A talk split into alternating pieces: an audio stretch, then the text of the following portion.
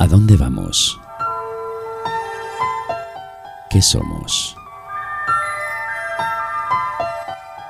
Antonio Moreno, investigador independiente del Sendero Espiritual, intentará darnos algunas respuestas en Una luz en el camino. Aquí, en todo un mundo online, una luz en el camino.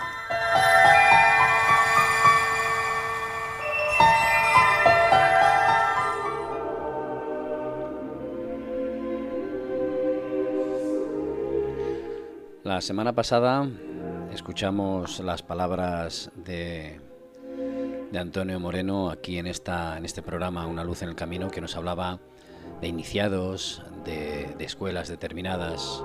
Estuvimos dando un poco un repaso, siempre, siempre basándonos en sus propias experiencias. Ya sabéis, es un investigador independiente.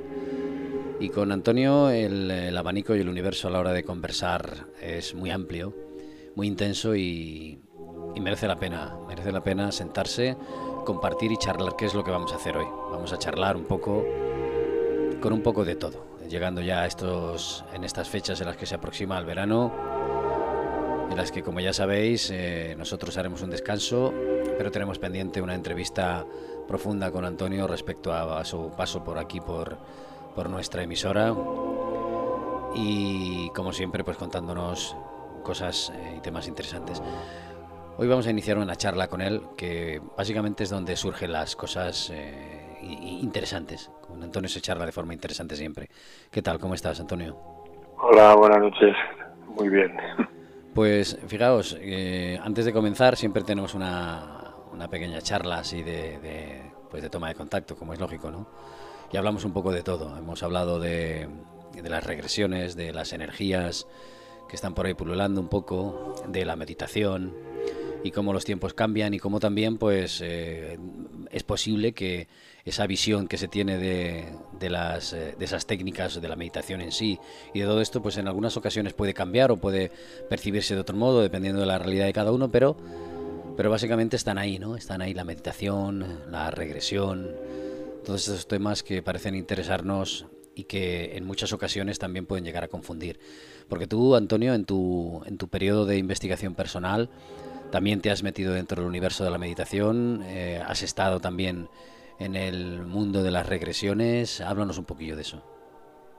Sí, en los años 80 eh, a España empezó a llegar como una corriente que venía de América, de Estados Unidos y de Europa, corrientes de estas para, de terapias de estas para llegar a conocerse mejor a uno mismo, ¿no?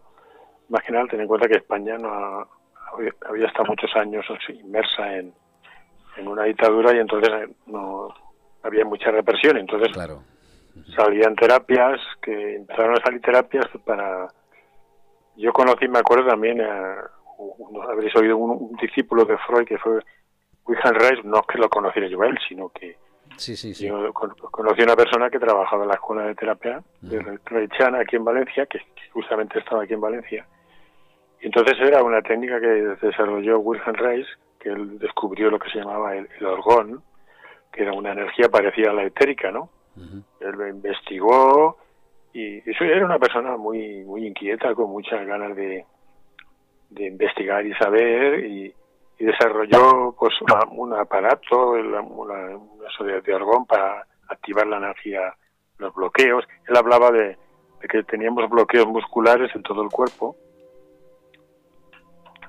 y los estaban distribuidos por, por segmentos. Curiosamente, esos segmentos tenían relación con, con, los chakras, las zonas del cuerpo, y entonces él desarrolló una técnica más bien de tipo etérico para desbloquear. Este fue uno de los que aparecieron muchos. Apareció también el movimiento este de Revirgin, de, que venía de América también, un tal Leonard Orr, que es el que tuvo un maestro allá en, en la India que se llamaba Magic. era eso del control de la respiración o algo parecido? O bueno, era, ella, se hacía se hacía la respiración, bueno, se hace, se hace la respiración que se llama respiración conectada, uh -huh. que es una respiración que no deja pausas, o sea, pero se hace a, a, a velocidad, a gran velocidad, que haces puedes hacer así. O sea, respiras por, inspiras por la nariz o expulsas por la boca o también puedes expulsar por la nariz. ¿Para, para qué? ¿Para producir algo concreto? Desbloqueos. O sea, el objetivo del, de esa respiración conectada era, por lo menos estaba como una hora haciendo esa respiración. Claro, normalmente, antiguamente, pues se decía que eso lo que producía era una hiperventilación que no era bueno. te iba a preguntar, digo, si hiperventila uno o, o si, si, si es así, claro. Pero yo me di cuenta cuando yo respiraba de esa forma que dependía de tu, tu mente. Vamos a ver, si tú te ponías a respirar de esa forma y tenías miedo, claro. lo que se producía era una especie de tetania. Tetania es que tú te, coges la posición fetal, o sea, de cuando eres un bebé, que estás en el vientre de tu madre, y si tienes miedo, pues te encoges así y entonces se te agarrotan las manos, ¿no? A mí solamente eso me pasó una vez a la primera vez porque, claro, estabas un poco de... Pero luego ya quité el miedo y ya no había agarrotamiento. Lo que sí que ocurría que al final del... Yo hablo de mi experiencia porque yo... Sí, sí, sí. Casos porque a veces hacíamos respirar, o sea, a lo mejor 100 personas a la vez respirando. Imagínate en una sala grande, 100 personas a la vez. Pues había gente que se desbloqueaba, lloraba y había de todo. Pero yo me di cuenta que era por allí donde ponías tu mente, ¿no? Si tú realmente la ponías en algo elevado, pues tú pues, pues producía un estado más, eh, más elevado, más... Y a lo mejor cuando acababas la hora notabas más energía y notabas cierta euforia, ¿no? ¿Me entiendes? Y yo sé, me di cuenta que, que sí, que había una cierta euforia. Yo lo experimenté, tuve una especie de formación y hasta que yo ya considere que, que ya había aprendido suficiente y luego ya me, me fui. Pero, o sea, hay muchos tipos de terapias que surgieron. También está la psicología transpersonal. Está claro, está, yo la conozco. Yo simplemente leía a un, psiquiatra checo que se fue a Estados Unidos que se llamaba Stalin Grof y escribió un libro se llamaba La psicología transpersonal, ¿no? Claro, pero aquel hombre eh, su experiencia fue más fuerte porque él utilizaba al principio cuando el LSD estaba de moda, él utilizaba el LSD con sus pacientes para meterlos en estados de alterados de conciencia. Sí, sí. Igual que las, las cámaras esas de aislamiento, ¿no? De donde se sumergía eso... Eh, con agua, sí. Exacto, para aislar totalmente. Sí, eso, era para simular el estado del vientre de la madre. Volver al estado ese. Pero eso es lo que pasaba, ¿no? ¿Me entiendes? Y, y nada, pues eso claro, porque conforme tú que has estado en todos los sitios y que has, has bebido, entre comillas, ¿no? de muchas fuentes y has sacado tus conclusiones, yo, eh, bueno, creo que esto es lógico lo que te voy a preguntar, pero a ver, hasta qué me puedes decir también. Eh, creo que es lógico, ¿no? Que vayan hasta cierto punto evolucionando, ¿no? Descubriéndose nuevas formas de no sé si llamar de, de, de, reencontrarse o de buscarse y demás, eh, que pueden eh, ir desde lo más profundo, como es, pues eso, o la meditación o la respiración, hasta simplemente, no sé, la contemplación de una hormiga, ¿no? Es decir, que eso básicamente al final es una cuestión personal, ¿no? La forma en la que tú encuentres ese estado, despiertes eso, pues eh, es tuyo, es cosa tuya, ¿no? En el budismo hay distintas corrientes, hay meditación, se practica la meditación sentado, que la mayoría de las meditaciones son sentadas, ¿no? Sí. En el budismo yo conocía una escuela budista y practicaban esa, pero también hay una meditación que es en movimiento, que se llaman, no me acuerdo un nombre que tiene, ahora mismo no me acuerdo del nombre, pero que es, por ejemplo, el Tai Chi. A mí siempre me gustó más el Tai Chi, de hecho estuve año y medio haciendo Tai Chi, porque eso es una forma de meditación Más activa también en movimiento, sí, justo. Más activa, sí. O sea, tú haces, claro, un movimiento lento, que no te creas que es fácil. El Tai Chi bien practicado no es fácil porque tienes que mantener eh, a una velocidad cámara lenta, tienes que hacer unos movimientos y mantenerte ahí. Y es una cosa bonita. Yo lo, cada uno tiene que encontrar su, su forma de meditar. Claro. La que bueno, puede ser el Hatha Yoga, que en realidad Hatha Yoga no es meditaciones. Son estiramientos para, para el cuerpo, para mejorar físicamente. El, el Raja Yoga, que es el yoga de la mente, que se, eso significa raja, yoga de la mente. Ese es otro tipo de yoga, disciplina mental para para para sí, pero fíjate, eh, insisto en el tema este, porque verás, creo, no sé si te lo comenté, yo conocí a, un amigo que ya ha perdido contacto con él, en el que mm, él, pues para relajarse y meditar, y esto es verdad, a ver si un día lo encuentro, y él se ponía música heavy metal. O sea, música estruendosa, que, que tú la oyes y, y hasta cierto punto, pues oye, que, que, es muy respetuoso, cada cual tiene sus propios gustos, ¿no? Y, pero para él es, esa música le relajaba y le, le hacía meditar. Él contaba luego experiencias que tenía, no sé si eso sería alucinaciones suyas o fantasías espirituales. Por eso donde voy es que a lo mejor es lo que tú dices, ¿no? Es decir, si yo me, me encuentro o descubro pues no sé, em, te voy a poner una gilipollez, pero bueno, cada uno, no sé, mm, viendo eh, cómo pastan las ovejas y todos los días me voy a las 5 de la tarde y eso a mí me hace encontrarme con la iluminación, es lícito, al, al fin y al cabo igual ese es tu camino, ¿no? Por ahí. Sí, no, desde luego, si tú te, relajas escuchando heavy metal, desde luego. Sí, sí, sí, a ver si no, Es cierto, ¿eh? Además, muchas veces en, algunas reuniones se quedaba dormido con los auriculares puestos y lo oíamos nosotros y digo, madre mía, dicen, cuando despertaba decía, no, pues oye, yo estoy totalmente relajado, además he tenido unas visiones y tal, digo, bueno, pues oye. Bueno, que tengas visiones, eso es otra cosa, pero eso no quiere decir que, eso sea relajado. No se tomaba nada, ¿eh? ni se fumaba nada, ¿eh? no, pero... Por lo menos allí delante de nosotros. La música, o sea, cada uno te... Eh, las músicas tienen su función y la heavy metal no creo que te lleve muy arriba, te llevará más bien para abajo. qué experiencias puedes tener, yo no digo que no, ¿me entiendes? Pero eh, de otro tipo. Cada uno elige lo que quiere experimentar. No, de hecho, yo cuando voy en el coche me pongo una música que me relaja y yo estoy la mano de bien. Sin embargo, mi hija no se la puede poner porque si no se duerme. Entonces, que para cada uno es necesita una cosa distinta. Por eso hay los tipos de escuelas y terapias que cada uno debe encontrar aquella que, más le...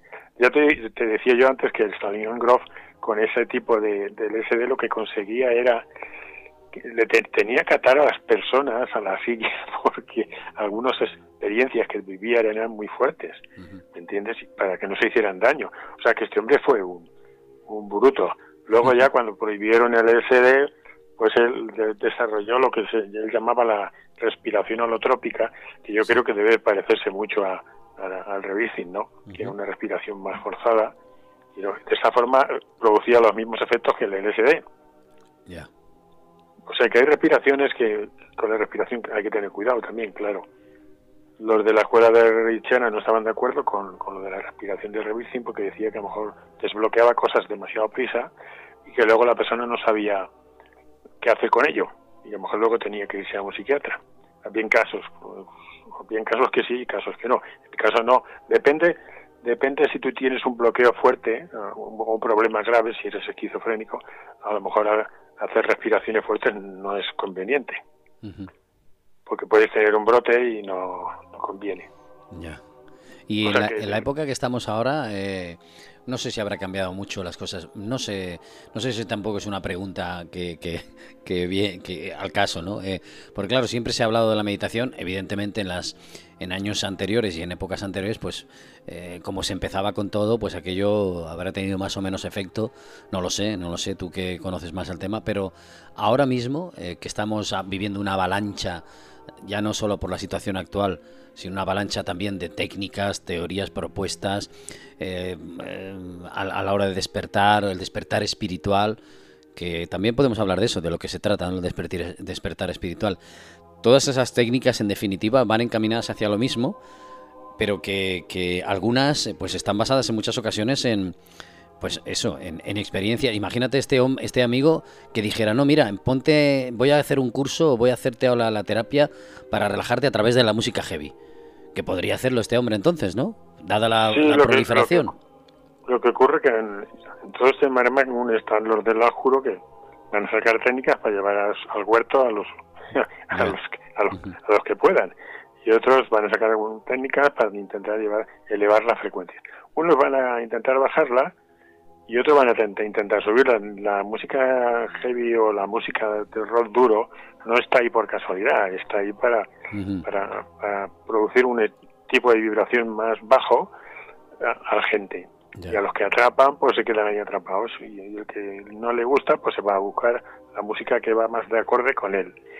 todo tiene un sentido, no, no aparecen las, las, las, modas porque sí, todo tiene un, objetivo y cada uno pues le busca lo que le lo que va más en sintonía con el mismo. Y pues en esto de las terapias es igual, uno tiene que buscar la que pueda lidiar con ella y que pueda ir sacando poco a poco sus... Los, los budistas también tienen terapias, de hecho todo es muy ancestral, tienen cosas y técnicas para indagar dentro de ellos mismos y, sacar sus cosas, porque lo primero cuando tú te pones a, seguir una escuela de meditación, lo primero que va a emerger son tus partes subconscientes que tienes sin resolver, porque tú no puedes sacar tu parte espiritual si tú tienes ahí todavía los traumas y las historias que te condicionan. Lo primero que va a salir va a ser eso. Claro, fíjate, y es posible entonces que muchas personas por eso por eso eh, se sientan frustradas o, lo dejen, porque claro, muchos piensan, voy a hacer este tipo de historia y me lo va a solucionar todo. ¿No? De pronto me va a desaparecer todo. igual eh, aparecen tus propias miserias, ¿no? Y entonces, claro. claro, que todo es un proceso en el que eso te ayuda, ¿no? Pero luego tú tienes que continuar, claro. Claro, claro, es que claro, por eso, por eso hay ciertos tipos de terapia para ayudar a sacar cosas y todo eso, y todo es claro. Pues, pues, salió, claro, más antiguo es lo de Freud, que es el psicoanálisis, luego salió la terapia gestal y han salido muchos, muchos tipos de terapias. Entonces, claro, pues cada uno tiene que buscar, es como yo, la astrología que yo estudié es psicoastrología, es más que nada para conocerte a ti mismo, ¿no? Para tener un, un mapa de ti mismo e intentar ver dónde, tienes cosas que trabajar y otras cosas que tienes que resolver más. Fíjate, has dicho astrología y mañana concretamente eh, hay un eclipse de sangre, ¿no? Unos eso eh, a nivel astronómico o astrológico como sea tiene alguna importancia o bueno, no lo sé, algún significado, algún ¿Es un eclipse o una luna llena? Pues no lo sé exactamente. Yo he, leído por ahí que es eclipse de sangre o eclipse total, no lo sé. Um, bueno, bueno, la verdad es que no lo he mirado, pero sé que es luna llena mañana, la luna llena en, en Sagitario. Ya. y esta es la tercera luna llena. Hay tres festivales espirituales en, en todo el planeta todos los años, que son la de Aries, la de Tauro y la de Géminis. Sí, superluna, sí, sí, la super, una superluna, la más grande. Eh, y, además también dice la noticia que se podrá disfrutar de un eclipse lunar total. O sea, el eclipse de la luna, vale. Todo, todo, se junta todo. Y todo eso a nivel astrológico o a nivel energético, ¿eso hace algo, influye en algo, cambia algo? No sé si... No, pero hay, hay, personas que le influyen más que otras. Por ejemplo, las lunas llenas, las personas que son muy nerviosas les, les excita más, ¿me entiendes? Porque hay una afluencia de energía. En realidad la energía del Sol pasando a través de la Luna pero es la luna llena aprovecha la, fraternidad de luz para hacer meditaciones grupales de toda la fraternidad. O sea que deberíamos meditar mañana. Sí, son los son los días más adecuados para meditar. Porque toda la fraternidad de luz pues hacen esa meditación por la por el planeta y hay tres que son las más importantes que son la de mañana, la que hubo en Tauro y la que hubo en Aries. O sea que las tres estas son las, las tres más importantes del año. Recordar, pues nada. Sí, recordar que estamos con Antonio Moreno, hablando con él de, de muchas cosas, como, como, suele suceder cuando se habla con Antonio. Energías, reversing, meditación, un poco pues eh, sacando lo que podemos en estas charlas eh, que tenemos con él acerca de sus experiencias aquí en eh, Una luz en el camino y sabéis, en todo un mundo online podéis entrar y, encontrar los programas y al mismo tiempo también los propios podcasts. Y Antonio, tú eh, después de todo esto, porque como siempre te pregunto, claro, tú sigues por tu propio camino y conforme va pasando el tiempo y vas viendo que está pasando ahora esto más de la pandemia y toda la historia y mucha gente me mucha gente dice que, que, que todo lo que está saliendo un poco es eh, la maldad que hay escondida, ¿no? que está saliendo un poco hacia afuera y que, todo eso es, se, limpia o es para limpiar. Claro, tú desde donde estás, en tu, con tu tranquilidad y viviendo un poco de la naturaleza, tú eso lo percibes. Bueno, ya nos contaste que viste unos ciertos cambios con la naturaleza respecto a sus funciones a cómo, se manifestaba, pero así a nivel energético y demás, eh, ¿tú, tú percibes o entiendes o, vislumbras que es cierto que está saliendo la pus de dentro? Claro, sí, yo, a nivel personal estoy sacando cosas, o sea, no, es una cosa de, es una cosa de todos. a todos los niveles, todos estamos sacando cosas y tenemos que actualizarnos y resolverlas. Y si tienes que llorar, pues lloras. Si tienes que, lo que sea, lo tienes que sacar, porque son cosas, eh, la energía que está entrando, vamos a llamarle del, centro del cosmos, de donde venga, nos está obligando a, actualizarnos, a resolver nuestros conflictos y, así, conforme vamos descargando esos conflictos, nos iremos sintiendo mejor porque es como una mochila que llevamos a la espalda que la tenemos que ir aligerando. Y eso es importante. Y hablando de meditación, que me he acordado de una experiencia que yo tuve hace ya muchos años, que yo tenía cuando yo vivía en Valencia, y yo vivía por ahí, por la zona de, de de Ayora, y tenía una habitación que era para meditar, ¿no? Sí. Y, tenía con los amigos, era la época esa del tema OVNI y todas estas, estas cosas. Y entonces me junté con dos amigos, cuando, creo que con tres, y en esa habitación hicimos una meditación, ¿no? Y lo curioso que ocurrió es que yo tengo uno de mis amigos, yo ignoraba que él fuera mediúnico, ¿no? Y entonces empezó a, involuntariamente empezó alguien a hablar a través de él. O sea, empezó a hablar una entidad supuesta extraterrestre empezó a, a dirigirnos a nosotros como hermanos y no sé qué, no sé cuántos. Yo vi la cara de, de mi amigo, que claro, él ignoraba que fuera mediúnico la cara del terror. Lo vi aterrorizado y yo le dije a esa entidad que había dentro, oye, sal de dentro de él y vete, porque este le va a dar algo. y que dijo, dale, se fue. Ya no, vuelto, no volvió más. Ya no volvió más, porque yo le dije que se fuera. que ¿Tu amigo tampoco ha sido consciente de su capacidad luego o sí? No, no, quería saber nada, porque él tenía mucho miedo. ¿Entiendes lo que quiero decir? Él tenía mucho miedo de, de esa experiencia y, y, y, yo lo entendí, ¿no? Y yo le dije al otro que se fuera y se fue, hizo caso y se fue.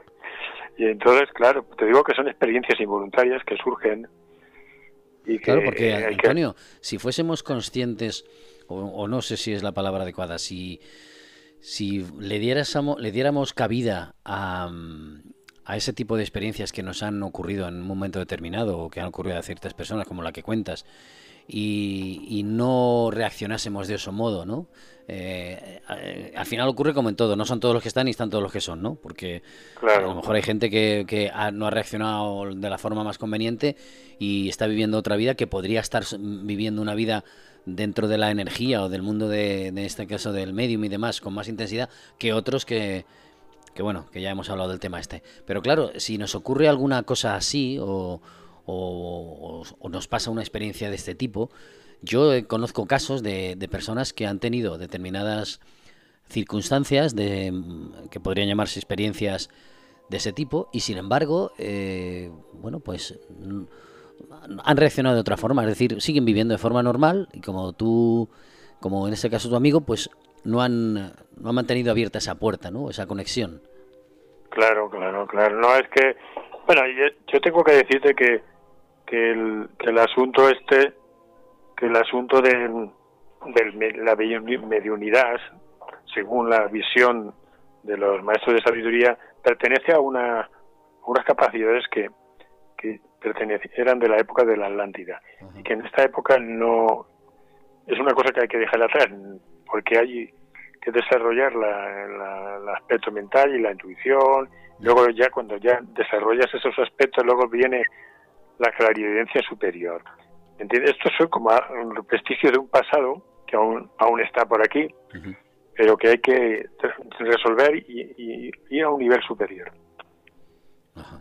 Es decir, pero eso en realidad eh, se puede aplicar o hay que aplicárselo a todos los que incluso proclaman su mediunidad? Es decir, ¿es algo que no tiene un valor o que sirva o no sirva? o No, si él necesita estar aún ahí, pues tiene que estar ahí aún ahí. ¿Me entiendes? O sea, no, se, no hay una regla para todos, es para aquel que ya, el que necesite ya dar un cambio. Yo estoy convencido de que hay gente que, que ha sido psíquica en otra vida, pero ha venido a desarrollar su aspecto mental, ¿no? ¿Comprendes? Y, y, tiene que desarrollar su aspecto mental, luego su intuición, y luego ya cuando... Te lo digo porque yo conocí el caso de... Había una iniciada aquí en Barcelona, que él ya murió en el 88, que escribió siete ocho libros que para mí era muy avanzado. Y él contaba su vida. Y él de jovencillo era era mm, clarividente mediúnico y hacía viajes astrales y todo esto. Y su maestro le dijo que eso tenía que trascenderlo, ¿comprendes? Y le dijo que tenía que trascender el, la, o sea, la parte psíquica y dejarlo atrás y trabajar con su aspecto mental y luego ya, ya desarrollaría en un aspecto de, más avanzado espiritualmente, ya desarrollaría la clarividencia superior, porque la mediunidad es involuntaria, es un psiquismo involuntario y la clarividencia superior es un psiquismo superior pero voluntario. Que tú controlas y dominas, eh, no es lo mismo. Ya. O sea, eh, digamos que, mm, como tú dices, eso se deja atrás y adquieres un escalón más de conocimiento. Exacto, es una etapa, es una etapa. Es que la, mediunidad pertenece a la época adelante que, que era la el cuerpo emocional o astral, el que había mucha facilidad para salir del cuerpo en aquella época, la gente entraba y salía con facilidad, así como ahora estamos muy mucho más pegados al físico. En aquella época los seres humanos entrábamos y salíamos mucho del cuerpo astral, había una facilidad y era lo normal. Se conectaba con, con, con, el, con las entidades de los planos astrales y era, era otra cosa. Fíjate, Antonio, que nos hemos consumido eh, ya a la media hora de, de programa, porque como siempre los temas son tan intensos y tan interesantes que cuando comienzas a hablar, pues al final, y eso que se quedan muchas cosas en el aire, como siempre. Pero bueno, para eso están estas charlas que esperamos eh, con posterioridad, eh, una vez pase el verano y demás.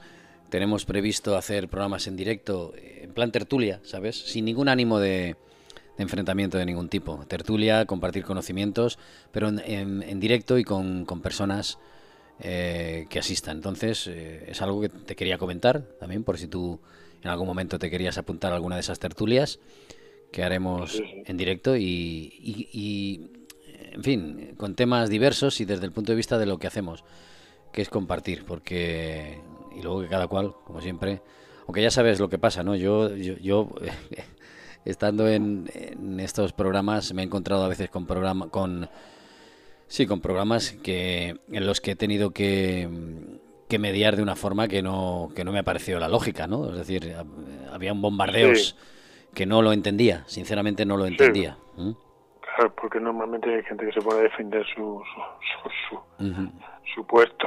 sí, sí, era, era una exageración porque al final, pues pues bueno, se, se vendía lo que se vendía o, se ofrecía lo que se ofrecía. Bueno, Antonio, pues como siempre, muchísimas gracias por, por, esta luz en el camino. Y como, como ha ocurrido, empezamos la charla con una cosa y terminamos con 50. sí, por eso es bueno hablar con, con, Antonio. es, que hay tantas cosas. Claro.